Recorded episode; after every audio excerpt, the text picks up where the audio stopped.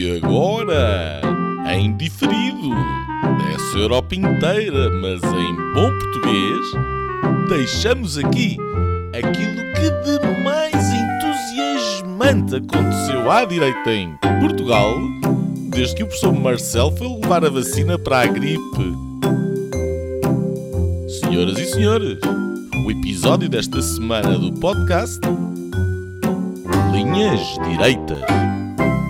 Olá, estimados ouvintes, sejam muito bem-vindos a mais um episódio deste vosso Linhas Direitas, esta semana com a companhia habitual desta minha pessoa, do Nuno Lebreiro, mas desta vez sem o Afonso Vaz Pinto, que se faz substituir pelo nosso amigo Diogo Hofbauer, uma das vozes do podcast Homens do Frac, que presumimos que todos conheçam, uh, e que recebemos desde já com um agradecimento especial e um grande voto de boas-vindas. Na semana passada, para Gáudio de Meia Pátria, onde me incluo, sagrou-se campeão nacional de futebol o Benfica, uh, mas noutros futebols, André Ventura atirou para os 15% das eleições europeias e Luís Montenegro deu uma entrevista à RTP em que, entre outros assuntos, assinalou que ficar atrás do PS nas europeias por 2% não será um mau resultado.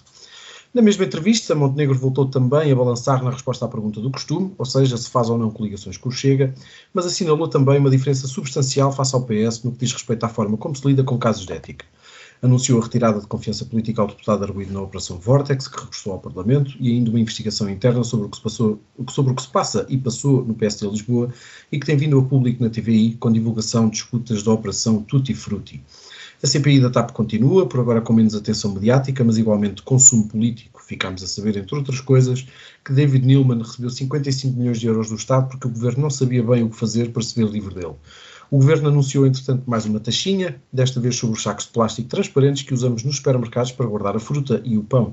É o costume, no fundo, para salvar o planeta e tirar palhinhas dos narizes das tartarugas, os governos não proíbem os sacos, mas taxam-nos. Pagamos todos, não resolvemos nada, mas sobra sempre aquela sensação de que estamos empenhados no abraço ao planeta. Lá por fora, DeSantis prossegue a sua campanha pela candidatura presidencial, Trump propôs o fim da cidadania automática para menores filhos de imigrantes ilegais e Biden e os republicanos chegaram a acordo para aumentar o teto da dívida dos Estados Unidos. Em Espanha, o vento da direita superou e varreu a esquerda, o PP ganhou eleições, mesmo precisando do Vox em várias comunidades, o PSOE foi copiosamente derrotado e o Podemos pura e simplesmente sovado. Pedro Sánchez, talvez como quem pretende atenuar uma avalanche, demitiu-se e fez antecipar as eleições. Eleições essas a que já não concorrerá o Ciudadanos, depois de ter ficado pouco acima de 1% nestas últimas eleições. Lá fora, como cá dentro, naturalmente, prossegue também a escalada do emergentismo climático, uh, com anúncios de fim das emissões no setor agrícola por parte de Joe Biden ou John Kerry, o que, como seria previsível, vai começando a conduzir a resultados eleitorais que só surpreendem os mais crédulos, como já aconteceu na Holanda. Sobre isto falaremos lá mais para a segunda parte. Para já, para já, a boa praia lusitana. Diogo, muito bem-vindo, muito obrigado por estares aqui connosco hoje. Um, e passo já a palavra para, para me falar sobre o Luís Montenegro. Viste a entrevista? O que é que achaste? Viva amigos, é um prazer enorme estar aqui convosco e obrigado pelo convite. Uh, e tenho pena de não conhecer o Afonso, uh, que era uma boa oportunidade. A vocês já vos conheço, já vos conheço de gingeira, mas era teria sido uma boa oportunidade de conhecer o Afonso. Vai ter que ficar para a próxima. Uh, vi a entrevista, uh, Nuno, uh, achei uma perda de tempo. a vida é, é tão finita e, e, e, cada segundo que eu ouço o Montenegro é um segundo que perdi a fazer qualquer outra coisa. Porque o Montenegro é um, um, é um político à moda antiga, formado e, elevado de uma base de bons contactos maçónicos. Vocês, calhar, também são maçons. Vocês, pelo menos, já foram convidados. Na pá, logo uma entrada, logo aqui é, a pé juntos, pá. Olha, fiquem sabendo que ele nega isso categoricamente. Uh, a história foi que ele foi convidado pelaquela tal loja Mozart, ou o que é que se chamava, para ir a um evento como orador uh, com vários partidos políticos, no qual ele representava o PSD, e desde aí dizem que o homem é maçom. Ele nega veementemente isso. Eu pensei que fosse de facto consabido. Uh, eu também não sei o que é maçonaria, nem sei se vocês são maçons. eu não sou uh, Eu só gosto não. de mandar isto E nunca fui convidado, é? Não, já foste, nunca foste convidado? Nunca fui convidado. Isso é uh, estranho para mim, por acaso. Eu, eu não vou pôr as coisas nesses termos. eu pensei que eles andassem a recortar agressivamente dentro dos círculos que vocês andam ou andavam. Não sei onde é que tu imaginas que eu ando, mas, mas pronto. Mas continua lá com a tua diatriba anti-montenegrista. Uh, não é, anti-montenegrista é constatar o óbvio, que é um, um, líder fraco, pouco carismático, e, e, eu já falei sobre isso até, aquela campanha dos cartazes que começou, creio que o ano passado, a dizer uh, Montenegro 2026, com a cara dele, eu imagino os assessores até, pá, vamos ter que pôr cartazes teus com a tua cara em todo o país para as pessoas se irem habituando à tua pessoa e saberem quem tu és. E são de um narcisismo, de uma falta, e sobretudo nem é narcisismo, que essa estamos habituados, uma falta de contacto com a realidade, eh, com uma agenda clara em curso, com os acontecimentos mundiais, económicos, sociais a mudarem quase todos os dias. E este gajo vem-me falar de 2026, insinuando já agora que seremos governados pelo PS até lá.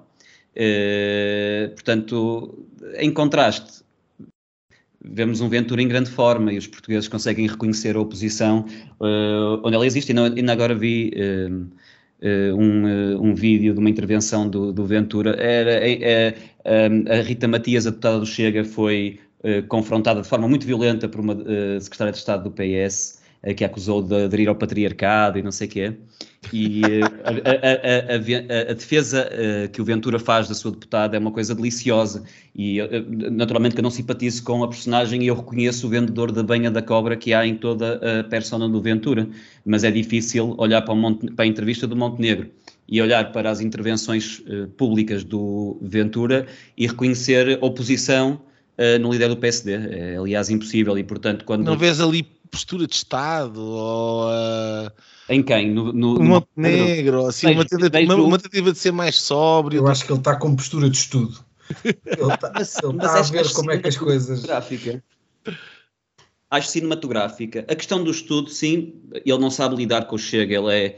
Uh, ele não parece estar a ser muito inteligente na forma como ele está a lidar com esta questão. Ele nunca sabe como responder. Nesta entrevista voltou a fugir explicitamente à questão, ele quase que se ria a dizer, por favor, parem de perguntar, eu não sei o que é de dizer, nós ainda não percebemos o que é que é melhor para nós, uh, se é dizer que sim, se é dizer que não, eu vou ter que manter o ninho, não insista. E, portanto, uh, não se vê oposição neste homem, uh, melhor que, que o Rui Rio será, ou menos subserviente ao governo, ou se calhar pede um bocadinho menos de desculpa para fazer oposição, mas é uma evolução muito fraquinha e não não vejo o PSD liderado por este homem a ir a lado nenhum. Nuno, eu, eu acho que não, não, vale a pena voltarmos aqui a discutir, já discutimos isto 50 vezes e, e vocês também. Um, pá, sobre o, se o sim ou não ao, ao Ventura. Quer dizer, acho que a substância já, já não importa, porque, já, porque todo, todo, ainda por cima temos opiniões diferentes, já nem, nem, nem, sequer é isso que está em causa. Eu acho, mas eu, eu acho que numa coisa estamos todos de acordo: pá, o homem que diga qualquer coisa, ou sim ou não. Qualquer coisa. qualquer coisa chega. Mas, uh, mas, mas eu fiquei mais surpreendido com aquele. Qualquer coisa chega sobre o chega. Não, não é isso. Qualquer coisa é suficiente, qualquer coisa é preciso dizer, uh, pá, ou, ou, ou, sim ou não. Um, mas eu acho que me surpreendeu-me mais, além disso, um, que achei mais espectável. Um, aquela, aquela pergunta, eu acho que aquilo foi uma coisa muito honesta, que a, resposta dele foi muito honesta, mas achei, pá, foi madurismo. Quer dizer, então, mas eh, se ficar atrás do, do PS, encara isso como uma derrota? Ele disse, não, uh, quer dizer, nós nas últimas europeias ficámos 12 pontos, 12, 12, tivemos, ficámos 12% ou não sei o que atrás, 12 ou 14%. Agora, se ficarmos dois, eu não vou encarar isto como uma derrota. E ele nem sequer, ele nem o afirma, desculpa interromper-te, Nuno, ele usa o truque de, de inquirir o jornalista. Acha que é mal, um sim, mau sim, resultado, que é para não ter que ser ele a dizer que era bom. Exatamente. Acho... Mas ele a seguir diz, é que eu não acho. Pois. Ele ainda se podia ter ficado só pela pergunta, mas não, se lá encavar. Por isso responde-me lá tu, ficar atrás do PS 2%, achas, achas que é um bom resultado? Achas que é um mau resultado? Acho que se calhar é Uh, agora, uh, é assim, eu, eu concordo, quer dizer, uh, eh, um, antes de mais, olá a todos e agradecer aqui ao Diogo, um craque fraco que, se junta, que se junta a nós. Um, eu, eu, eu acho que vocês têm razão nas, nas duas principais críticas que fazem. Uh, no que diz respeito ao substrato desta entrevista em particular, quer dizer, um, aquilo saiu-lhe, não é? Quer dizer, ah, é evidente que se ficar menos 1 ou 2% atrás, etc. Agora, também tem, um, também tem um lado positivo, quer dizer, há ali um, um certo grau de autenticidade, não é? Quer dizer, o homem está a. Uh, uh, uh, o, o, o, Costa oh, nunca lhe seria esta pelo canto da boca, não é? Porque é um vendedor de banha da cobra perfeito, nunca, nunca, nunca assumiria uma coisa que não era no seu próprio interesse. E portanto, eu acho que há aqui uma certa ingenuidade por parte de Luís Montenegro que, apesar de, enfim, dar aqui um toque um bocadinho amador, não é? À coisa toda, uh, não deixa de, ao mesmo tempo, lhe conferir alguma autenticidade. E depois uh, não deixa de ser verdade. Não é um terrível resultado se ele fizer uma recuperação uh, em que praticamente iguala o, o PS. Portanto, um, eu acho que ele no fundo estava ali a pôr um bocadinho as condições nas quais ele sairia, onde eu também acho que ele se expõe demasiado, quer dizer, eu acho que ele, ele já se expôs demasiado dizendo que se não vencer as eleições não forma governo, por exemplo. Um, eu acho que isto é uma prova de, de, de, honestidade e de frontalidade que era completamente desnecessária, porque pode haver o caso de haver uma maioria à direita e ele está a deitar fora a, a possibilidade de ser Primeiro-Ministro. Ele assumiu que não o faria e, portanto, uh, e assumiu muito claramente. E se calhar, aliás, uma das razões pelas quais a, a, a, malta fica em cima dele por causa destas coisas que ele vai dizendo é precisamente porque que ele, neste caso do Chega, é precisamente porque ele assume tanta coisa e não assume esta, não é? E aí sim, eu acho que é inabilidade e, e, e, também demonstra o pouco à vontade que ele tem em estar a tentar uh, ser menos sério. Portanto, ele sabe perfeitamente que não se está uh, a comprometer, ele não se quer comprometer por completo, portanto, quer, quer dar ali um escape à circunstância Uh, mas quer dizer, ao contrário do António Costa, ele não tem, ele não tem a arte e o engenho, e eu acho que isso é uma coisa positiva para, enfim, para não se comprometer sem dar nota de que não se está a comprometer. E nesse sentido, porque eu acho que de facto nós devemos ser eh, frontais com o eleitorado e acho que o Luís Montenegro nesse aspecto é, é tem uma boa, tem, é um bom exemplo, tem tentado ser pelo menos, eu acho que a estratégia é errada de antemão, quer dizer, esta coisa do eu não quero os xenófobos e não sei o quê, não sei o quê, quer dizer, vai um bocadinho no discurso da esquerda, que é para dar aqui um bocadinho o braço a torcer, mas depois, enfim, eu já disse o que tinha a dizer e tal, e não sei o quê. Quer dizer, eu, eh, da, minha, da minha forma de ver, era mais fácil de, de, de, de, dizer que não fazia coligações com ninguém, não é? como eu já tenho dito aqui no Linhas Direitas abundantemente, um, e depois é óbvio que no que diz respeito a apoio para formar governo, que isso é uma questão que é preciso ver a, a, a composição da Assembleia da República, e aliás o professor Cavaco falou sobre isto na sua intervenção, e arrumou a questão também, ela é muito bem, muito bem arrumada, quer dizer, não se vai estar a falar sobre hipotéticos apoios da Assembleia da República quando não se faz a mínima ideia quais são os resultados eleitorais. Uh, ninguém tem que fazer isto, nem nunca ninguém teve que fazer isto, e a única pessoa que é perguntou isto é o Luís Montenegro.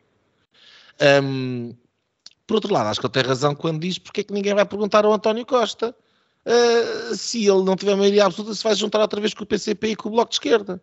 Porque isso também é importante saber. E ele também tem razão aí.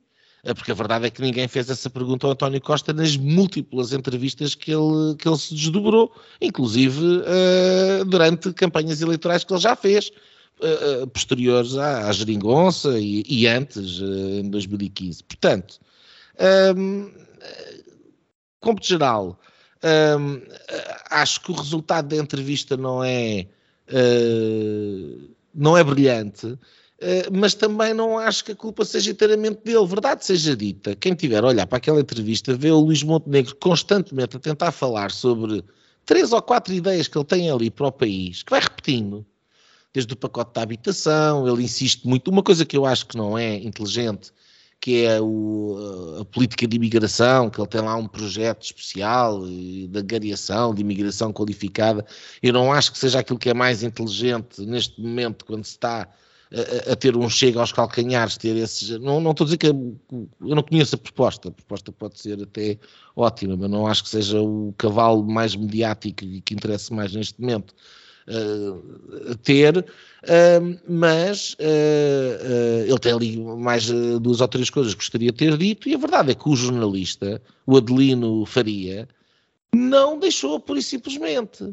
E aí sim estamos a falar de uma pessoa que foi profundamente desonesta, que disse, ah, já vai ter a oportunidade de dizer isto, já vai ter a oportunidade de dizer isto, e depois não teve, porque só fez perguntas da treta, só faz perguntas sobre o Chega, faz perguntas sobre o Tutti Frutti, faz perguntas sobre não sei o quê, cada vez que o homem está a responder que ainda mais se vê que está a fazer de improviso e que está a pensar e que está a tentar organizar o pensamento. O, o jornalista já está a interromper, a falar por cima, a, a forçá-lo, a. Mas não, mas é, é, quer dizer, aquilo, eu achei a entrevista horrorosa, mas em cima de tudo, uh, o principal responsável para mim foi o jornalista.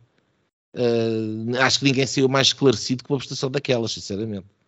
O que eu acho é que, desculpa, Nuno, é que eu também acho a postura do João Adelino Faria absolutamente uh, asquerosa e porque ele acha que está a ser assintoso e acha que está a ser aquele jornalista que faz as perguntas que deve ser feito e que não, e que não deixa o, o, o, o político fugir, mas ele fala de uma forma absolutamente não profissional, em que assume uma, até um rosto de quem está a fazer oposição e não jornalismo, e os trejeitos, tudo mais em sua, e também me irrita profundamente, em sua defesa, o Montenegro uh, tentou ali, com subterfúgios muito mal amanhados, fugir a algumas questões importantes.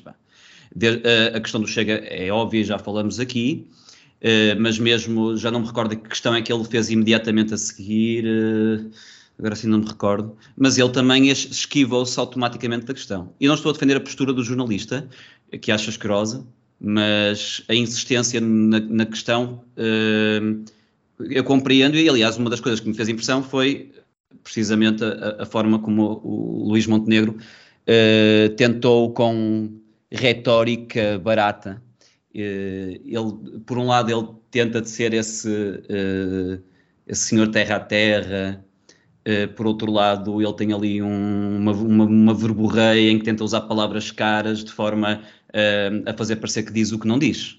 Uh, é o que eu acho. Eu, não, discordando, eu também acho que, pá, que, a postura do jornalista, quer dizer, é, aquilo é o que era, não era segredo. Isto é, é como um tipo que quando ia jogar ao, ao campo do Gil Vicente Antigo, quando aquilo era um campo de batatas e levava pitões de borracha, não é? Quer dizer, pá, não, não, não, levas pitões de alumínio, já sabes para onde é que vai jogar, e ele também sabia onde é que ia jogar, não é? Portanto, se, se a, a, responsabilidade no limite acaba por ser quase sempre do, do, do, entrevistado, porque a não ser que seja um tipo de entrevistador que seja a primeira vez, ou que, ou que, ou que tenha naquela entrevista em concreto um registro muito diferente daquele que é habitual, e, e, não, e não é o caso, quer dizer, é, um, toda a gente se lembra das entrevistas do, do, do João Belino Faria quando, quando, nas presidenciais, quando o Ventura foi candidato e não sei o quer dizer, não é, não é novidade. Eu acho é que é, é um bocadinho isto tudo e é, é, pá, é, voltarmos outra vez aqui a bater no, bater no ceguinho, que é, pá, que é, é, uma grande falta de preparação e é até um, epá, e, e é uma incapacidade sequer de prever que já, já, toda a gente sabe quais é são as perguntas que os jornalistas fazem ao Presidente do PSD nesta altura. E, portanto, não ter, não ter respostas cabais e definitivas sobre elas, que lhe permitam depois falar de facto sobre aquilo que ele quer, hum, epá, é porque a responsabilidade de facto é dele. Eu, eu, eu lembro-me, quer dizer, isto não, não, não, não, não estou sequer a, a, discutir aqui a substância disto. Uh, até porque, enfim, presumo que, que, que, saiba qual é a minha opinião, mas. Uh, e portanto não, não, não interessa, mas interessa-me aqui a forma. Nas, nas, nas, presenciais em 2016, no debate do Marcelo com a Marisa Matias, ele fez, fez uma coisa que eu, que, eu, que eu na altura achei, continuo a achar uma coisa abominável do ponto de vista substantivo, um, mas, uh, mas acho que na forma acabou por, por, por correr, um, por correr bastante bem, depois, uh, até para, o resto do debate que foi a primeira pergunta que, que, que, a jornalista na altura fez ao Marcelo foi, um, no fundo, o que é que ele ia fazer se fosse Presidente da República quando lhe chegasse o diploma de eutanásia. E quando estava toda a gente à espera de uma resposta mais guia, mais fugidia, sem saber muito bem, depois logo se vê, ainda não sei, não sei o quê, ele arrumou a conversa no instante, deixou a Marisa de Matias boca aberta, que foi dizer, um, se chegar o diploma eu promulgo. E, portanto, quer dizer, substancialmente eu acho que a resposta é completamente absurda, mas, mas arruma e, e permite-lhe depois falar, falar sobre coisas a seguir. Ou seja, em termos formais, no fundo era aquilo que, que, que o, Montenegro, o Montenegro deve fazer por uma entrevista daquelas. Pá, senão, vai continuar para, para o mês que vem, vai dar outra entrevista e vou-lhe voltar outra vez a fazer as mesmas perguntas. Ele vai querer falar sobre os temas que, que, que o PSD quer pôr na agenda e não consegue, porque continua-lhe a perguntar o que é que ele vai fazer com o Chega e o que é que vai fazer com os deputados do não sei quê e, e, e o que é que vai fazer sobre. E, entretanto, já perdeu tempo, não é? Quer dizer, claro. porque uh, uh, estamos nisto há meses, a brincar, a brincar, quer dizer, temos uma, uma um, um, governo que se vai uh, tropeçando aos pedaços e vai caindo e perdendo peças e, quer dizer, no, no, naquilo não, como, que a gente vai vendo e, e, as perguntas ao Montenegro são sobre o Chega, quer dizer, isto é patético. Com agravante, com uma agravante que eu acho que, eu acho que é pior e, depois, e aproveitava isto para depois passar para, para vocês para uma segunda, uma segunda volta, se quiserem que é a, a, o tempo vai passando, o, os casos do governo vão começando a, a, desvanecer-se, até que apareça um novo, mas, mas, enfim, as coisas depois desaparecem. E no intervalo disto, aquilo que nós, que nós temos tido são, uh, ainda que elas, lá está, que, que, substancialmente não sejam assim tão boas notícias quanto isso, mas, mas está-se está a dar espaço para a criação de uma narrativa de, de, de recuperação económica, de boas notícias na economia que são que é o aumento não sei quê, depois é o cálculo das pensões que já não vai ser retificado. É a folga. Uh, é a folga orçamental que vai permitir fazer, dar aumentos para, para o ano que vem. É o, hoje até sim uma notícia que, enfim, depois não, não olhei para aquilo com atenção, mas que era o, o número de, de, de, jovens que não estudam nem trabalham reduziu para aí a metade, de quase 17% para 8%. Uh, ou seja, emigraram. Uma, se, se, se, quer dizer, não sei como é taxa, não, não, talvez, não sei, não, não vi aquilo com atenção, mas de qualquer das formas é uma boa notícia e permite essa narrativa, quer dizer, e, e o PSD está, está aqui ocupado, nem é sequer, já, já, eu já, já nem peço, dizer, ou, ou, peço na mesma, mas, eh, já quase que nem se exige que, que, que, tenham ali de facto um discurso que seja afirmativo e uma coisa que, que vá um bocadinho à conquista das pessoas, mas, mas pelo menos alguma coisa que responda àquilo que, que, que, é a narrativa do governo, que eu percebo que seja muito difícil de desmontar de facto, mas, mas quer dizer, mas isto é um campo aberto, eles neste momento podem, podem fazer o que, o, o que querem. E bem, eu sinceramente acho cada vez mais plausível que o PS ganha, que o PS ganha uh, as europeias. Acho muito, muito plausível que, que, que o Chega se aproxime cada vez mais do, do PSD nessas eleições. E já não digo nada se. Quer dizer, isto política muda tudo muito, muito depressa, mas já não digo nada se em 2024 o 2024 não, 2026, se o, se o, PS não volta a ganhar eleições. Isto já, já, já acho tudo possível, porque isto está, está, está, está, tudo tão pantanoso, mas está pantanoso deste lado. Mas eu acho que as pessoas sobrevivem lindamente com, com, com, com as coisas como, como, como estão e com, e com estas boas notícias. Se houver aumentos em 2024 e 2025, então, oh, que maravilha. Diogo. Acho que ele, acho que vou só referir aqui dois pontos que, que creio que ainda não foram referidos da entrevista e, mais, e, na verdade, mais exemplos de respostas que não foram suficientemente assertivas e, e que ele tentou, uh, às quais ele tentou uh, fugir com o rabo à seringa. E logo a primeira, que eu creio que é logo a primeira da entrevista, é uh, a, a, em relação ao professor Marcelo e em relação à, à falta de confiança que o professor Marcelo tem abertamente em relação a Montenegro, e ele, eh, quando Marcelo diz que não, não demite o governo, e já o disse explicitamente, porque não há alternativa, o que ele está a dizer é que o Montenegro é muito fraquinho, ou, ou no mínimo, no, que está muito verdinho para assumir o poder, ehm, e, e, e, teria sido uma boa oportunidade de Montenegro dizer que o Presidente estava errado. Pura e simplesmente, e preto no branco, que o Presidente estava errado, que ele estava preparado para assumir o poder, e, e, não o fazer, nem sequer se compreende o porquê. Ele tentou fugir à questão. Não, não, o presidente não é questão de não confiar em mim. Não, é essa a questão. Todos os portugueses sabem que é essa a questão e teria sido uma boa oportunidade dele explicar que, uh, que não, que está preparado e que o presidente, se acha isso, está, está errado. Uh, em relação às, uh, em relação às europeias, eu, as europeias são umas eleições muito específicas, eu creio. Até, eu, e se ele, ele diz que eh, dois, perder por dois ou três pontos não seria um mau resultado, eh, a análise fria poderá dizer-nos que sim, mas as, as, eleições europeias são muito específicas e é muito mais fácil que o voto de protesto ou, ou abstenção de protesto, ou pelo menos não votar no PS é muito mais fácil nas eleições europeias, não é? a nível de, de, daquilo que são as consequências um, para, para, para, a sua vida pessoal, e, e, há uma tendência, se calhar, para as europeias, não só para a abstenção aumentar, como porventura para o voto de protesto aumentar. Eu estou, digo isto porque estou convencido, e naturalmente que sendo europeias vai depender muito dos, dos candidatos que forem apresentados pelos partidos, mas, e sobretudo disso, e também daí não percebo porque é que ele haveria de puxar para si o mérito de um resultado uh, das europeias, que se for positivo, mesmo em caso de derrota, eu diria que não é graças a ele, mas apesar dele. Um, e, e, também gostava de ver o que é que o, o Nuno Lebreiro tem a, a, a, dizer sobre esta questão das europeias, ou seja, mesmo se o resultado for uh, aquilo que ele, ele próprio define como quase como o melhor cenário, que é perder por pouco, uh, se é se será graças a ele ou será apesar dele. Bem, acho que é assim, uh, aí tem um bocadinho a ver, da minha, da minha perspectiva, uh, com uh, a institucionalidade político-partidária. Ele é presidente de um partido, o presidente do partido é sempre responsável pelos resultados eleitorais do, de, do partido que preside, independentemente de ser ele o candidato ou não. salvo ser uma candidatura imposta por terceiros, ou que porventura já estivesse uh, alinhavada antes de, de, de, ele ter tomado posse, que não será o caso, portanto a responsabilidade será sempre dele. Um, eu acho que aquela história do um ou dois pontos, não é? Quer dizer, ele, ele, ele de uma certa maneira está-se ali a colocar na posição do que é que ele considera um bocadinho o patamar mínimo, não é? Portanto, ele arrisca-se a se perder por 4 ou 5 a ter uma quantidade enorme de pessoas a dizer que ele se deveria demitir. Um, e, uh, e, ele próprio não, não põe de parte, diz que o resultado foi muito mau, etc. Não sei o quê, também, pronto, que se demita, mais uma das coisas que ele, uh, que ele também assume, não é? E, e, lá está, essas, essas, essas posições todas muito uh, preto no branco e depois aquela que o chega de estoa. Agora, um, em relação às eleições europeias, propriamente dito, quer dizer, os candidatos vão ser importantes e a campanha vai ser importante, mas há aqui também um, um outro, um outro ponto. Não é o António Costa o candidato, quer dizer, ele pode ser o responsável, porque ele é o líder do Partido Socialista, mas não é ele que vai ser o candidato. E qualquer candidato que o Partido Socialista apresenta às eleições europeias, e tudo indica ser Ana Catarina Mendes, uh, será um candidato muito mais fraco do que o António Costa. Sério? É. O, que é que, o, que é que eu perdi? O, que é que se fala da Ana Catarina Mendes? É a informação que eu tenho. Ah, mas, ah, mas não é uma coisa de, que tenha sido notícia, é uma coisa que tu sabes.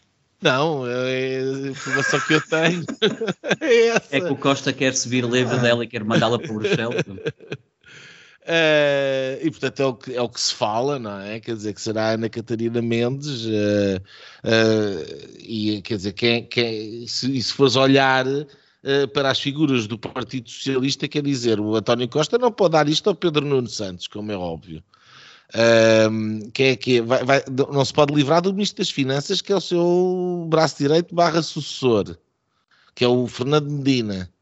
Quer dizer, qual é, que é, qual é que é a figura de proa? Ele já não pode mandar para lá o Ministro das Obras Públicas, Mas que é o Galamba. Mas é uma figura de, de proa. Eu acho que a Catarina já foi a eleições alguma vez na vida é uma figura importante dentro do Partido Socialista, representa, aliás, simpatia de muitos militantes. E já se sujeitou uh, a. Uh, mandou, mandou, na Federação de Setúbal, mandou na Federação de Setúbal, que era uma federação importante para o PS. Foi... E, está há muito tempo, depois esteve no, no, no, Parlamento e está há muito tempo no governo, Sim. e quer dizer, é uma, é uma figura importante dentro do partido uh, e, e pronto. E portanto, agora, claro, não é o António Costa, e portanto, o meu ponto, independentemente de ser ela, posso estar enganado e, e, e não ser ela.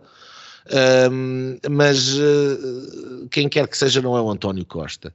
E, portanto, eu acho que isso vai representar uma oportunidade para quem quer que seja do, do, do, do, do PSD. Claro está que o candidato do PSD uh, ah, também vai ter uma dificuldade, porque à partida nunca será ninguém uh, que, que tenha eh, quer dizer, reparem-se como as figuras todas do, do, do, do, chamado pacismo se praticamente já se eclipsaram todas, e eclipsaram-se todas e queimaram-se todas abundantemente nos tempos da Troika, portanto não há propriamente muitas figuras muito populares ou muito conhecidas por parte do PSD, portanto eu, eu diria que a partir de qualquer que seja o candidato do Partido Social Democrata, uh, vai ter uma vantagem e uma desvantagem. A desvantagem é que vai ter alguma fragilidade no que concerne à notoriedade, mas a vantagem é que também vai ter a oportunidade de fazer uma campanha de cara diferente, cara limpa, enfim. Talvez sendo, sendo a Ana Catarina Mendes uma das mais asquerosas personagens do nosso, da, do nosso Olimpo político, a notoriedade pode ser pode funcionar contra ela, não é? Não, pois, eu, portanto, eu acho que uh, uh, há aqui uma oportunidade para o, o, PSD poder fazer aqui um, um, um bom trabalho.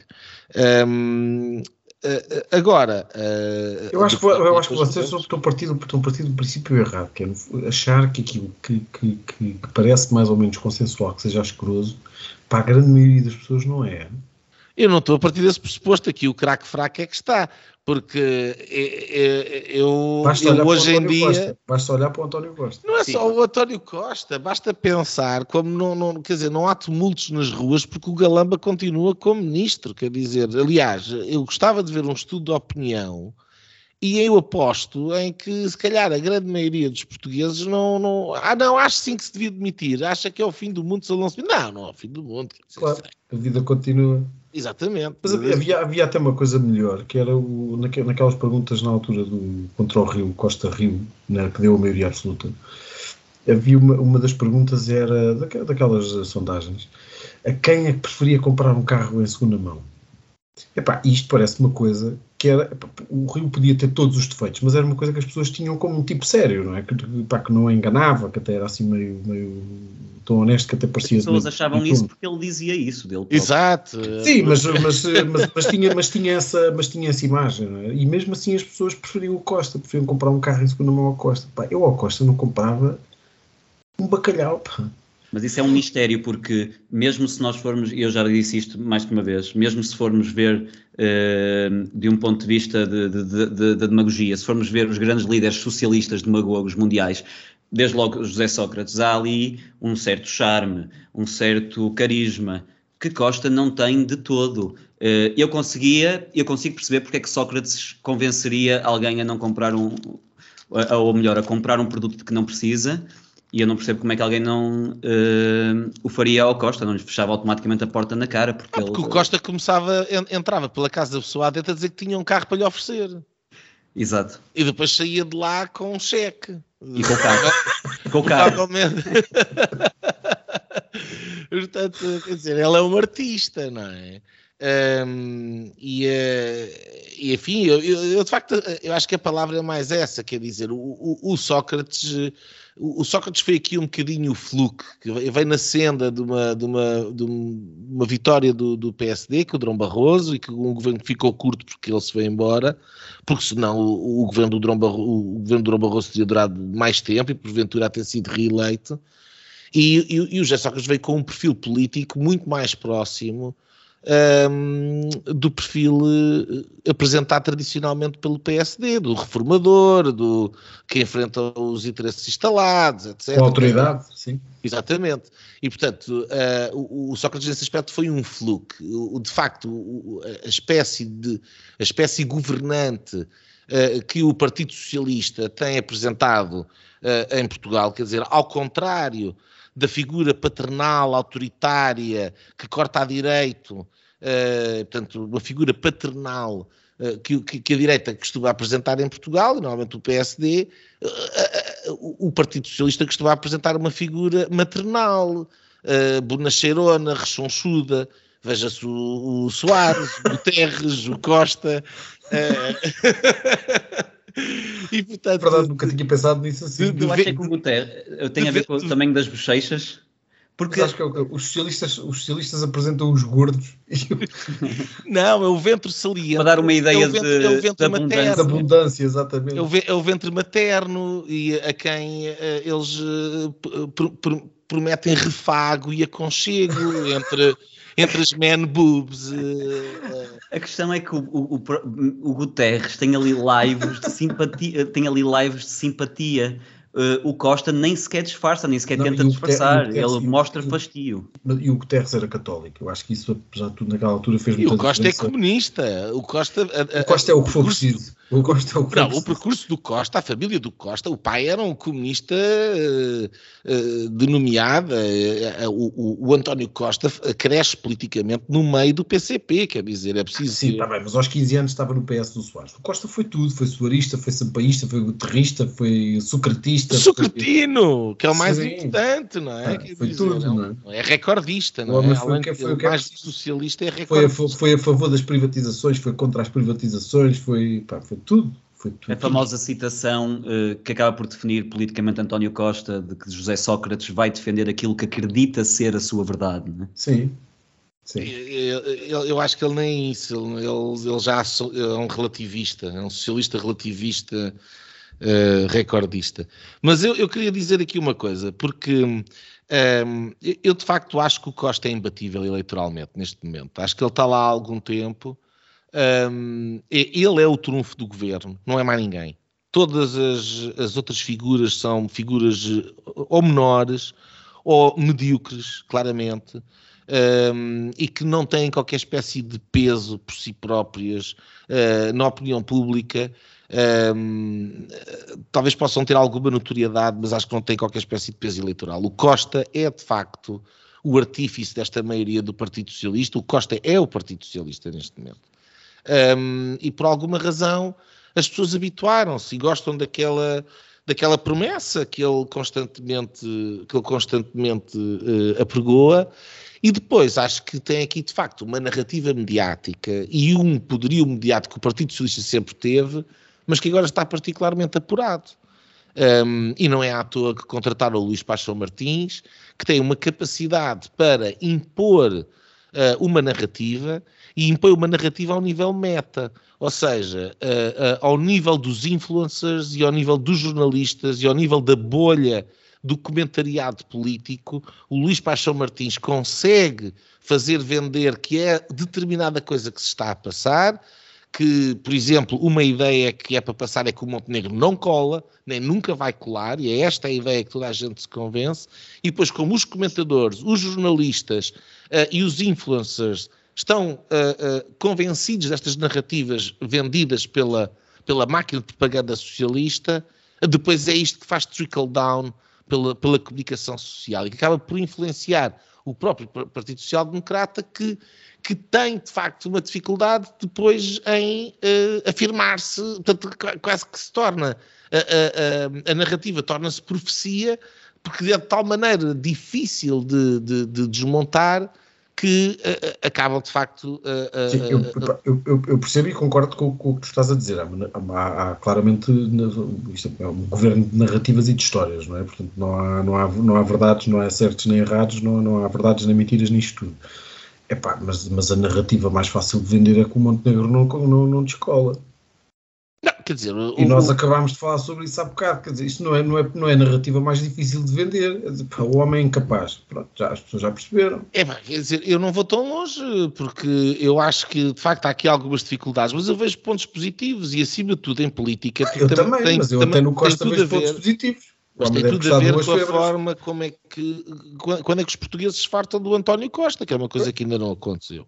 Agora, voltando à questão do, do, do, da afirmação do Montenegro e calmo, um, eu, eu, o, o, o, o dossiê Marcelo, eu acho que o dossiê Marcelo era uma boa solução. Eu já disse isto aqui antes no, no, no, no Linhas Direitas. Um, eu acho que a questão do Marcelo era uma boa forma do Montenegro se afirmar e dar um murro na mesa. Porque uh, uh, esta história de que não há alternativa, na realidade, o que o Marcelo está a dizer, mas não diz, é que o PSD não está.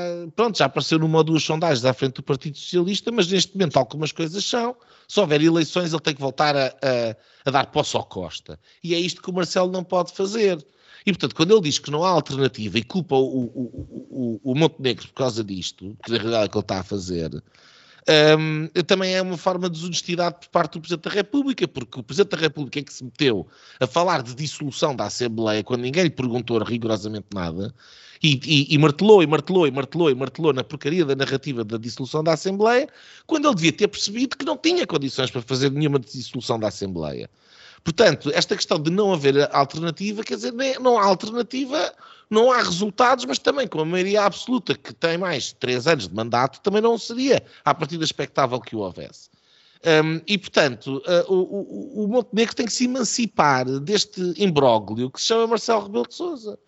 E, uh, e, e, se ele desse um murro na mesa, ou tivesse dado, mas uh, se da próxima der, e, e, e, criticar de forma veemente o, o, Presidente da República por dizer aquilo que não tinha que dizer e por, por ser ele próprio um fator de instabilidade ou por estar a, a, a, enfim, a ir além das suas, o que ele quiser, porque há tanta coisa por onde pegar, vai ser um choque no país vai, vai pôr o, o, o, o holofote mediático em cima de si, porque é inédito o, um líder partidário e até ainda para mais um líder partidário do partido de, de onde é originário o Presidente da República, de alguma maneira insurgir-se contra ele, e acho que era uma mostra de caráter que toda a gente iria compreender um, e aceitar, até por outra razão.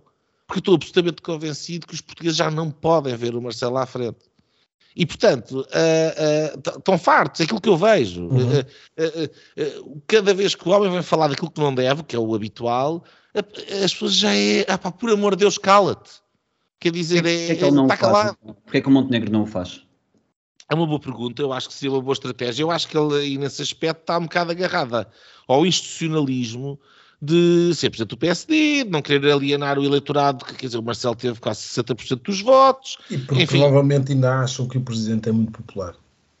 Talvez seja isso, eu acho que ele está, ele está a ler mal.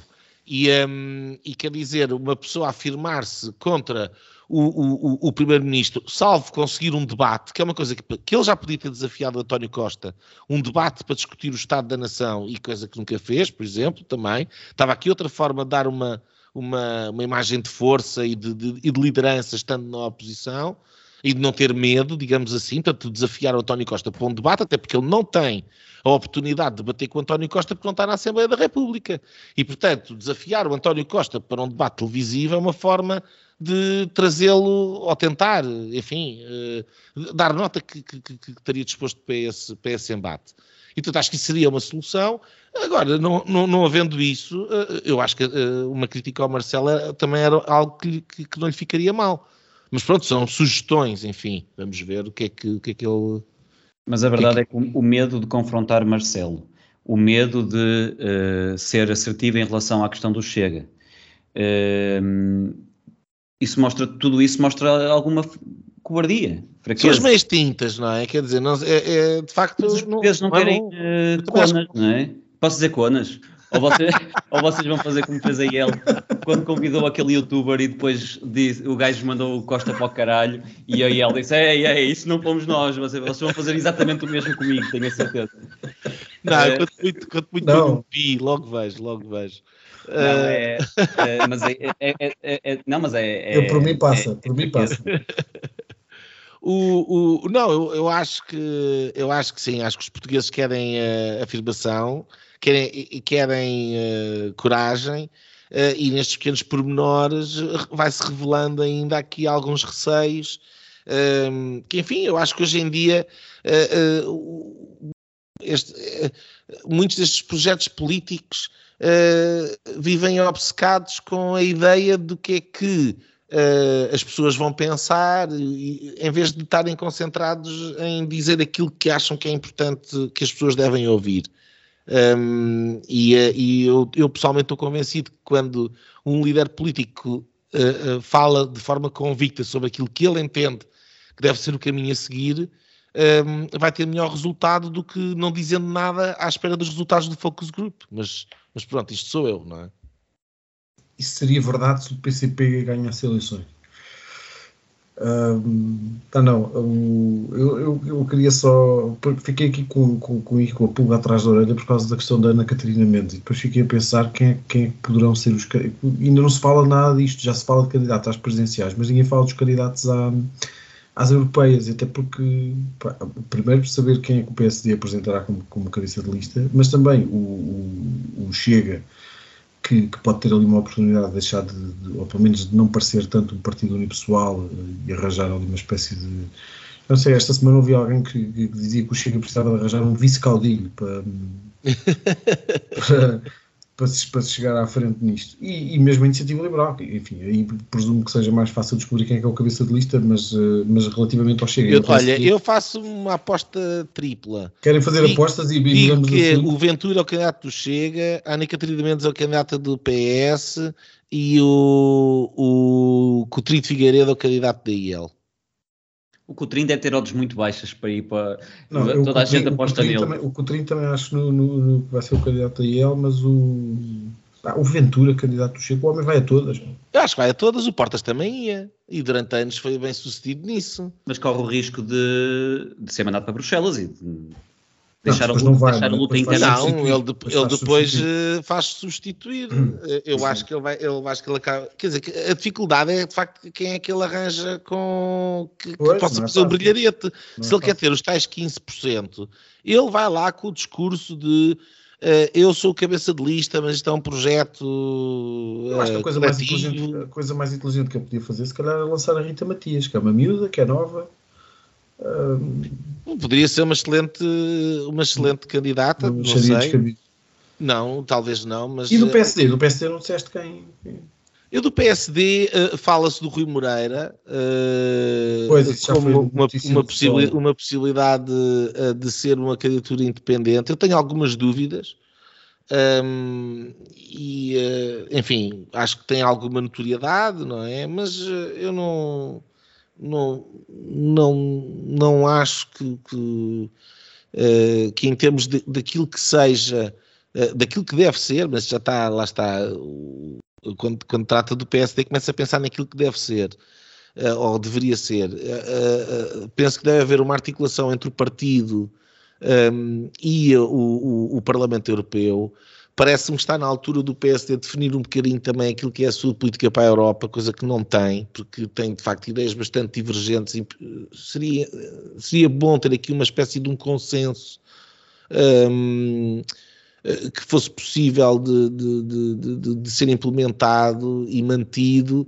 E isso implica uma interligação entre o partido e o grupo de lista em Bruxelas, que me parece que é fundamental e hoje em dia não existe. Uh, penso que em nenhum partido em Portugal, um, e, e não, não, não, não, vejo um independente como uma coisa muito positiva. Portanto, uma coisa é um independente num grupo de lista parlamentar na Assembleia da República, eh, que, que é um ou dois eh, hum. em 100. Outra coisa, estamos a falar num grupo de lista de seis ou sete ou oito, quer dizer, é, é, ainda para mais como cabeça de lista, parece-me que não seria a melhor opção. Um, eu, o, o Poiás Maduro é alguém que me parece que estaria disponível para esse papel. Eu não, não me parece que seja um bom candidato também. Um, não me parece ter aquela capacidade de, de entusiasmar, digamos assim. Uh, portanto, está aqui um dossiê para o Montenegro, lá está, uh, Diogo, para o Montenegro resolver, porque ele é que vai ter que resolver de facto. E portanto, daí que, independentemente do resultado ser bom ou ser mau, a responsabilidade de alguma maneira vai ser sempre dele, não é? Olha, passamos aqui ao, ao segundo ponto. Um, e começo, começo, se calhar, por ti, no bocado comecei pelo Diogo. O, vamos, vamos ter zero emissões na, na agricultura. Isto é, enfim, eh, eu, eu de facto eh, eh, parece-me um bocadinho. isto é o objetivo é 2050, salvo erro. Não, mas isto tudo, quer dizer, é, é, é a partir de um determinado momento. É só porque é, o, o, mundo vai acabar antes disso. Exato, não vale a pena, não é? Porque é 2030. Uh, segundo a Greta, 2030, portanto, para que cortar as emissões para 2050? Exato. Um, eu, por acaso, acho que, olha, foi precisamente no, no, no no, no episódio em que tive a oportunidade de participar dos Homens do Frac, que eu falava um bocadinho, porque nós falámos, salvo erro, de narrativas mediáticas, e eu falava um bocadinho como uh, há coisas que quando se partem não, não, não, não, não, voltam atrás. Quer dizer, é um, um, ovo que se estrela, um ovo que se estrela não se consegue da casca outra vez. É? Esse foi um, um monólogo memorável. Ainda bem, obrigado. Uh, mas, mas para mim é importante porque de facto o Covid-19 e aquela, aquela abundância de argumentos absolutamente idióticos, falsos, facilmente desmontáveis, que, que estava por todo lado, que encheram a televisão, de estudos, de certezas, de pseudociência no final, que agora se revela, e eu até já vou deixando de falar nisto, porque não tenho paciência para estar sempre a repetir, uh, apesar de estar convencido que a maior parte das pessoas continua a viver numa realidade paralela. Uh, mas é que de facto uh, foi que partiu-se, quer dizer, eu comecei a ver a, a comunicação social como Neo no Matrix via com números verdes, não é? Riscos e símbolos estranhos.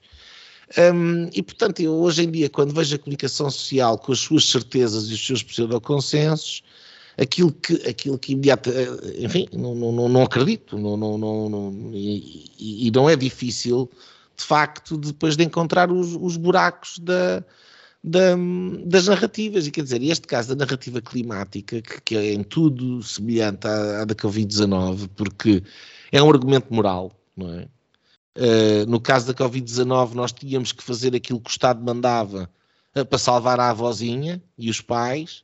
No caso de, das alterações climáticas, supostamente, nós temos que fazer aquilo que o Estado manda, que é para salvar o planeta. Portanto, ainda é, um, ainda é uma salvação maior, quer dizer, é uma, estamos a subir.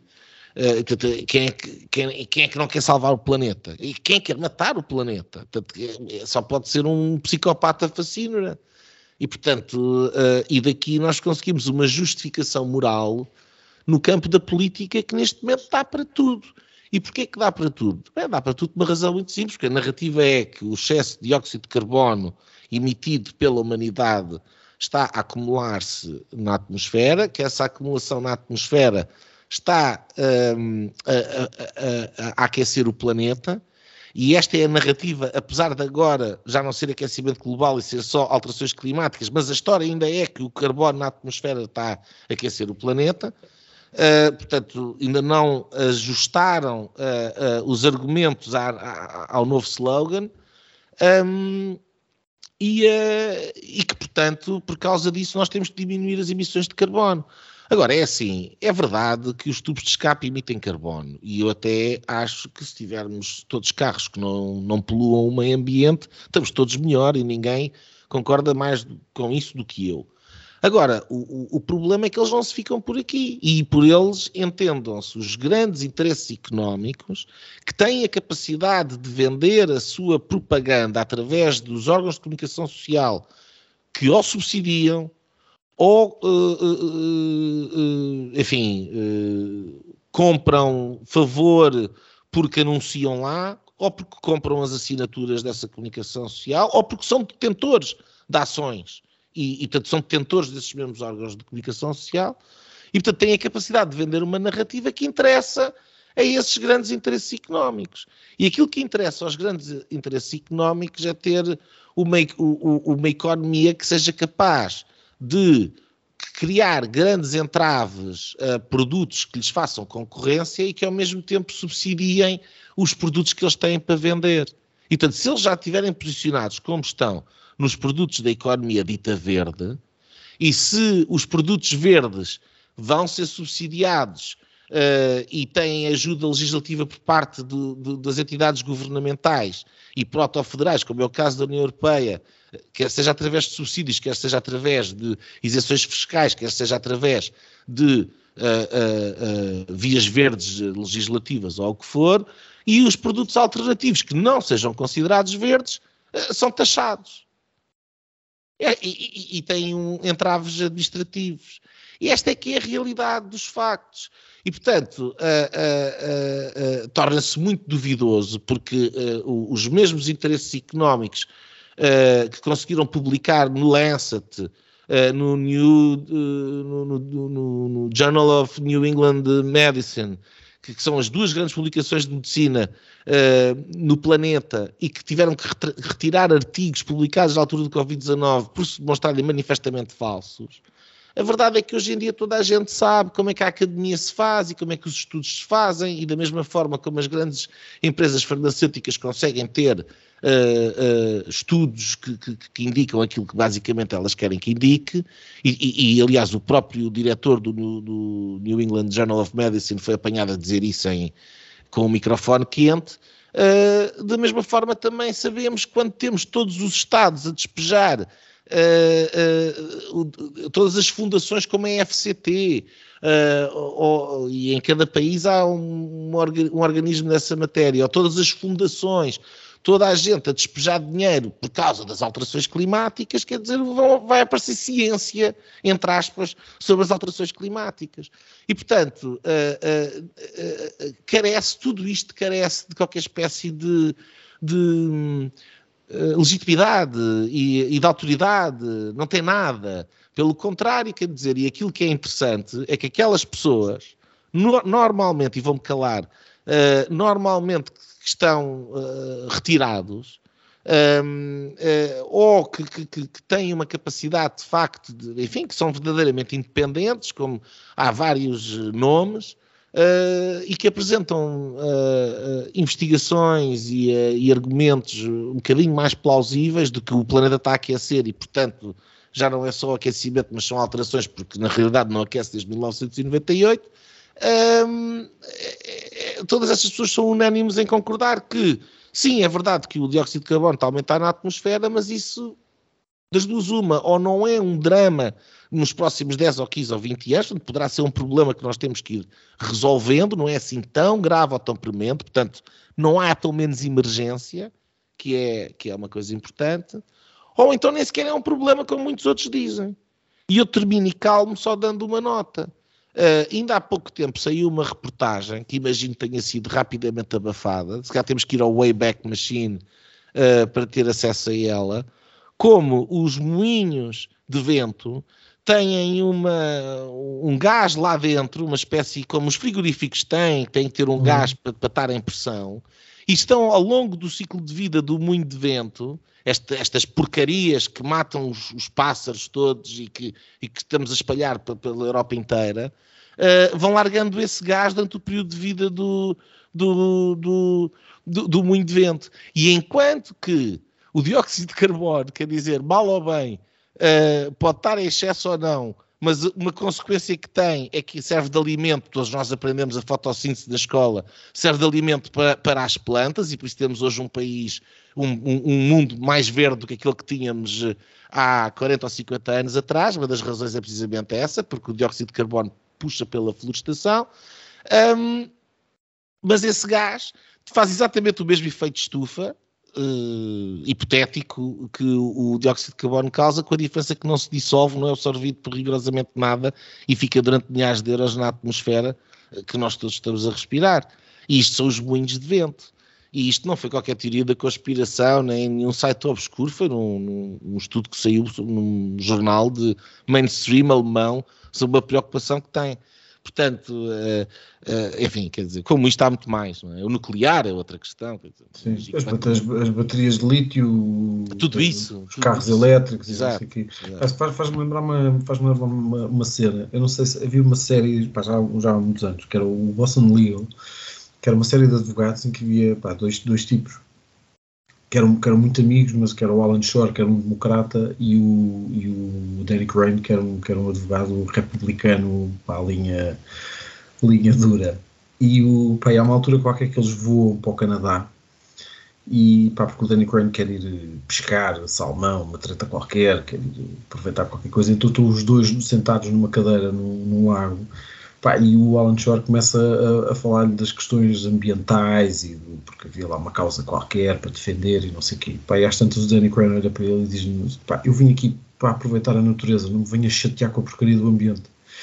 uh, pá, e é um bocado, é um, é um bocado isso, pá. Eu, é, é, é, é das, das coisas mais... Um, eu acho que é, é, talvez dos assuntos mais perigosos do, do, do, dos últimos anos, é esta questão do emergentismo, que é que, que não, não, tem só a ver com o clima, teve, a pandemia foi exatamente a mesma coisa, enfim, é sempre, é sempre um, uma espécie de teoria do apocalipse iminente que, que o mundo vai acabar a qualquer altura se nós não fizermos não sei o quê. Uma coisa.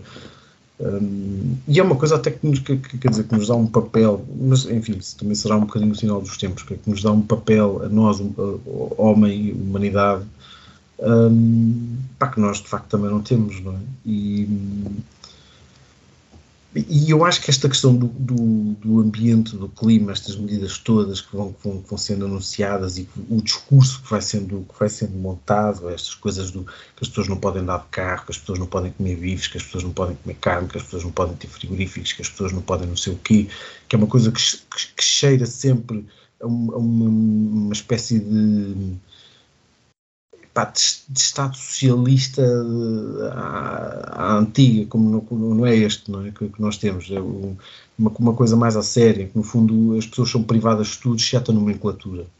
Um, e eu acho que esta, esta questão da emergência climática, como, como se chama, eu acho que é das que tem mais potencial de, de, de provocar revoltas populares e, e, de facto que as pessoas comecem a ficar fartas, um, muito mais até do que, do, do, do, que, do que todas as outras coisas, quer dizer, porque as pessoas com a pandemia reagiram como reagiram, mas eu acho que relativamente a esta questão e este discurso, não podes fazer isto, não podes fazer aquilo, tens que pagar mais por isto, para isto, para é, é, não, andes de, não andes de carro, da trotinete, vai não sei o quê, vai a pé, num, num, é, é, é, uma coisa, é uma coisa muito absurda. O carro que... foi a grande fonte de, de emancipação do século Claro, o carro, e as, e, carro, o carro e as motas, quer dizer, o veículo motorizado, não é? Exato. Se tirares o carro às pessoas, eu acho que há uma revolta, quer dizer. E a carne, pá, as pessoas estão a brincar com isto, ok? Há 60 anos quem é que comia carne? Comer, poder comer frango ou poder comer eh, um bife é, pá, é, é, sinal de que o mundo de facto mudou alguma coisa. É uma coisa, conquista. É? Claro, é uma conquista social, pá, é um direito, é quase um direito económico, não é? Um, eu, eu acho que por isso mesmo acho que, que isto é talvez de, de, é das poucas coisas que de facto têm um potencial de, de, provocar uma revolta popular e de, de, aos poucos ir mudando.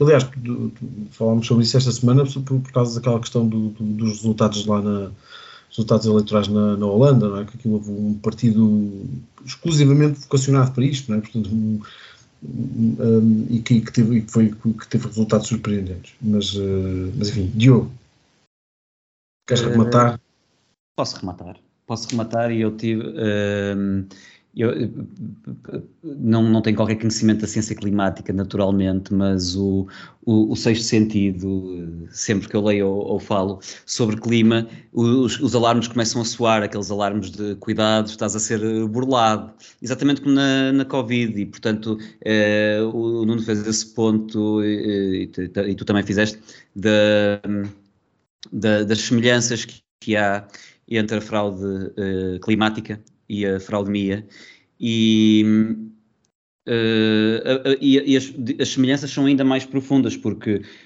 há todo ambas partilharam um enorme histórico de previsões catastrofistas que não foram confirmadas aliás no caso da ciência climática está longe de ser dois. Tem décadas uh, previsões catastrofistas não confirmadas e há décadas. Primeiro de arrefecimento nos anos 70, que, que, vinha aí a idade do gelo. Exatamente.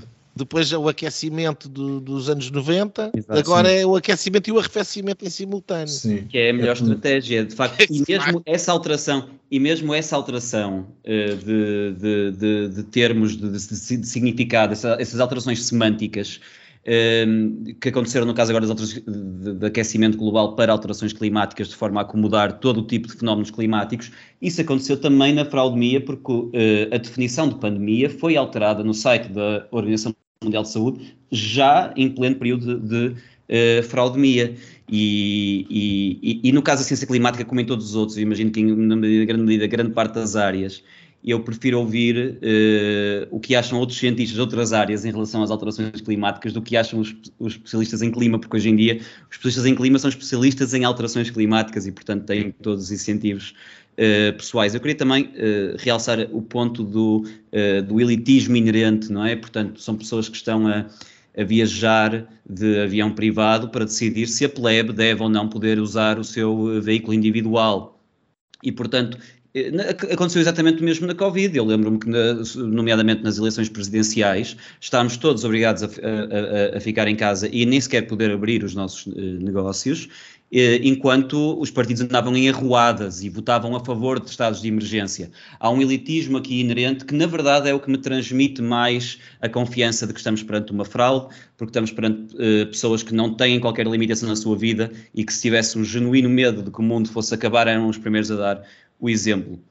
Uh, um último ponto para dizer que. Uh, criou-se aqui, e esta ideia foi criada propositadamente, a ideia de que a luta ambientalista é uma luta anti-governos e anticorporações e que uh, aquelas pessoas que lutam pela, pela causa ambiental estão a fazê-lo contra os interesses do governo, que não está interessado em entrar na luta ambiental, quando nós vemos precisamente o contrário. Esta, esta narrativa é completamente desconectada da realidade. A ideia de que uh, lutar por medidas climáticas é lutar contra os governos é uh, ignorar que, neste momento, e, já e era previsível que fosse acontecer depois de passada a histeria covideira, Uh, o clima está a ser usado como, uh, uh, como causa para todas as medidas repressoras da liberdade, quer a, nível, quer a níveis nacionais, quer a nível internacional. Depois a questão da União Europeia aqui é muito relevante, mesmo, por exemplo, na Holanda, falaram há bocado da questão dos resultados eleitorais.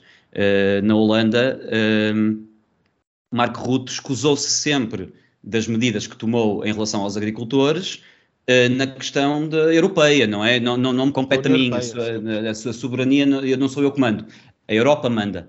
Uh, e, e, isso vai funcionar muito bem, na, e é por isso que também na Europa tem sido tão mais fácil. Mas eu concordo com o, com, com o Nuno Poças quando diz que uh, isto é passível de, de criar uh, tumulto social. Eu espero que seja esse o caso. Acho que não há tanta, se calhar, tanta vergonha associada como houve no caso da Covid, há agora um silêncio enorme conivente na questão da Covid, que as pessoas se rejeitam sequer a debater, e é muito por vergonha, por terem investido tão emocionalmente no assunto, eh, que no ambiente pode não, não existir e que, de facto, as limitações serão tão eh, profundas à, à, liberdade dos cidadãos, que eu não digo em Portugal, mas tenho a certeza que há povos europeus que se irão eh, revoltar. Só queria confrontar-vos e, e, e, fazer o papel de, de, de fascista negacionista com uma questão que eu tenho, que eu não sei, como naturalmente.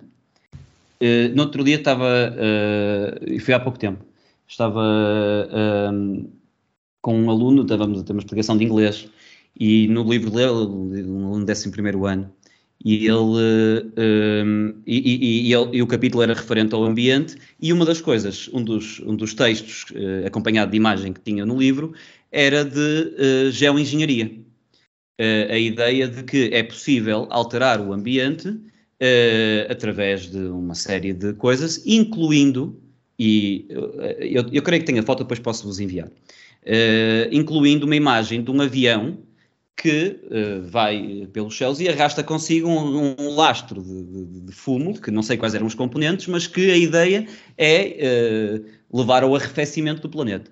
Bill Gates também já falou abertamente dessa ideia. Aliás, há uns anos atrás, eles gabavam-se dessa capacidade tecnológica.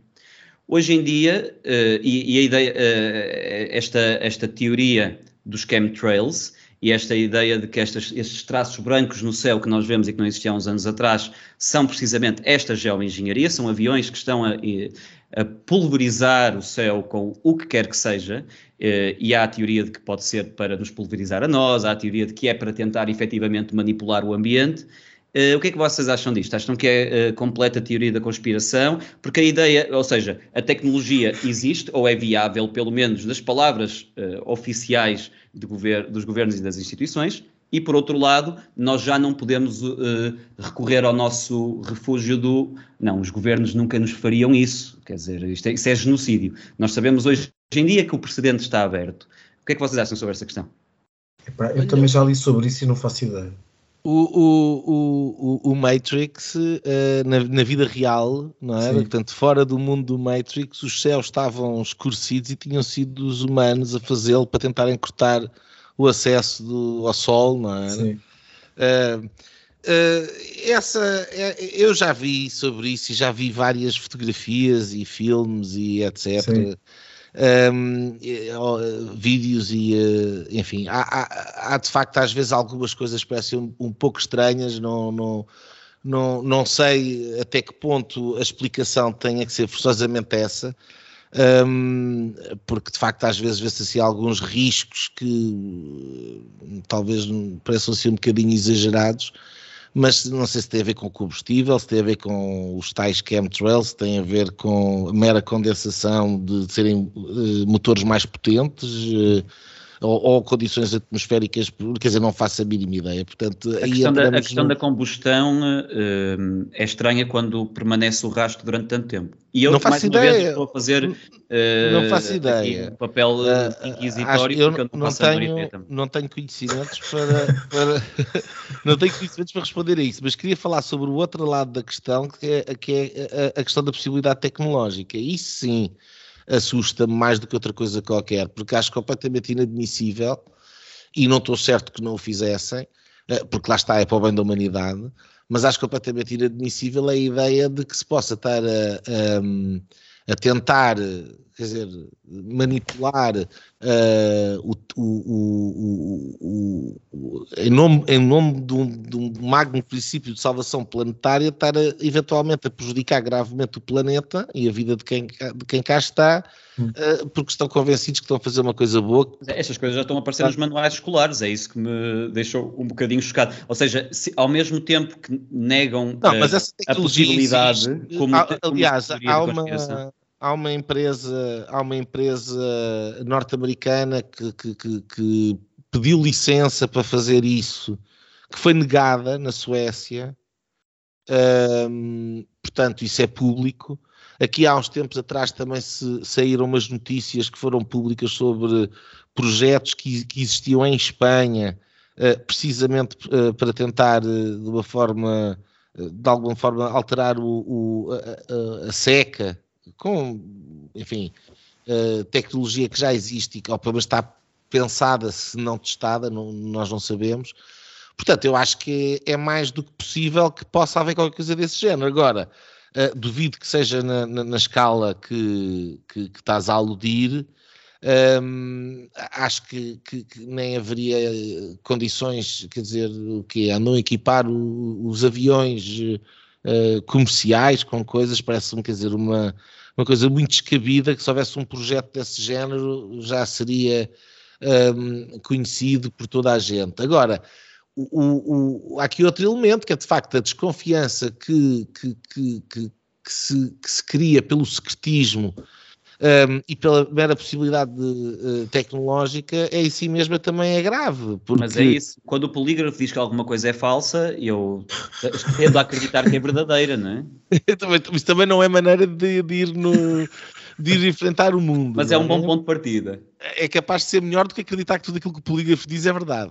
Isso. Agora, uh, mas também é, é, é, é garantidamente não, não, não está sempre, sempre, sempre errado. Aliás, normalmente, quando a coisa é bem feita, está meio certo. Uh, e portanto é assim que se faz o viés. Agora, eu sei perfeitamente que a internet está cheia de, de, de, de grandes teorias da conspiração uh, sobre, sobre esse assunto. Um, e, e, acho que as pessoas perguntarem e questionarem e, e quer dizer, e debaterem uh, deveria ser uma coisa normal. Uh, infelizmente, uh, não é porque qualquer coisa que alguém queira debater sobre o que quer que seja e queira colocar em causa a narrativa oficial que existe, é sempre a partir de considerado negacionista, não é? E, portanto, uh, quer dizer, não, não, não me admira que haja muito mais pessoas a acreditar neste momento que a Terra é plana do que era, do que havia há, há cinco anos atrás, porque precisamente entraram nessa coisa de então, estão a dizer que é esférica é porque é plana, não é? Uh, e, portanto, como qualquer, qualquer pessoa que, que, que coloque questões a uma narrativa que faça sentido ser questionada, é chamado negacionista, vai para o mesmo rol daqueles que estão a dizer que a, Terra é plana, não é? Porque eu uma vez andei de avião e não via a curvatura da, da, da, Terra. Uh, e portanto, uh, uh, enfim, acho que, é, acho que há aqui várias, várias questões uh, interessantes, mas se a pergunta é se eu acho que nos andam a pulverizar, uh, acho, acho que não, pelo menos não nessa, nessa, nessa medida conspirativa que circula por aí. Bem, vamos, vamos fechar isto, vamos às linhas. bem, o Diogo fecha, abriu. Nuno. Olha, uh, a minha linha uh, vai de volta para a política, depois de irmos aos céus, não é? Uh, de passarmos pelo clima internacional, irmos agora para os céus em elevadas conspirações, regressar aqui à nossa realidade mais comezinha um, e, e, e, e, dar aqui um sinal que se calhar aquela um, ideia de que enfim, o governo está para durar e que não há eleições tão cedo, etc. Enfim, o, o, qual é que é o maior sinal que vocês conhecem de que o PS está a preparar para eleições? Bem, eu respondo, já que vocês não dizem nada, o maior sinal que eu conheço que o Partido Socialista está a preparar para eleições é aumentar os funcionários públicos. E, hum. portanto, uh, saiu a notícia agora uh, que os técnicos superiores do Estado terão aumento salarial até 211 euros. Um, e que os 439 mil funcionários públicos, cerca de metade do universo total, que um, reúnem condições, eh, porque tinham as carreiras congeladas, portanto vão ser basicamente agora descongelados e aumentados. E portanto, uh, eu diria, neste sentido, que uh, se calhar uh, é o belo princípio da cautela, não é? Não vá o diabo de selas e o Marcelo armá-las e o Partido Socialista já está a tratar de amansar e adocicar uh, a carteira da sua grande base de apoio eleitoral. Pá, a minha linha é pá, uma recomendação, não é, não, é, não é a melhor recomendação de sempre, mas, pá, mas apesar de tudo, eu lembro que Portugal era, era um dos países da Europa onde menos se compravam livros e tinham sido umas estatísticas até para 2021, não sei se até 2022, em que mais de 60% dos portugueses não tinham lido livro nenhum uh, ao longo de um ano. Um, apesar de tudo, este ano acho que já surgiram algumas coisas um bocadinho melhores. O, a venda de livros aumentou mais de 8% no primeiro trimestre, sendo certo que, que a maioria deles são são livros infanto-juvenis, portanto é sinal de que as pessoas compram mais livros para os filhos, mas depois não, provavelmente não os leem. Mas de qualquer das formas, pá, começou a Feira do Livro de Lisboa, que entretanto teve ali uma paragem por causa dos festejos do Benfica. Já agora... não, me diga, não me digas que tens aí alguns livros que aconselhas as pessoas que escritos por alguém que não, não, não, não, não, não, não, não. ler e que tens não, aí para. Não, não, não. Não, não, não queres aproveitar? eu, vou lá estar, eu vou lá estar no sábado, vou lá estar no sábado, dia 13 a partir das 6 da tarde, mas, uh, mas, mas, até deve estar pouco tempo, portanto não é, não é por aí. Mas uh, recomendava só uma ida à feira e que não seja só para comer farturas, pá, que, que, de facto comprem qualquer coisa e comprem qualquer coisa interessante, que não sejam só livros de dietas e, e autoajuda e aquelas coisas todas do, do emagrecimento e dos, e dos intestinos felizes, que, é, que, pá, que eu acho que é literatura maravilhosa.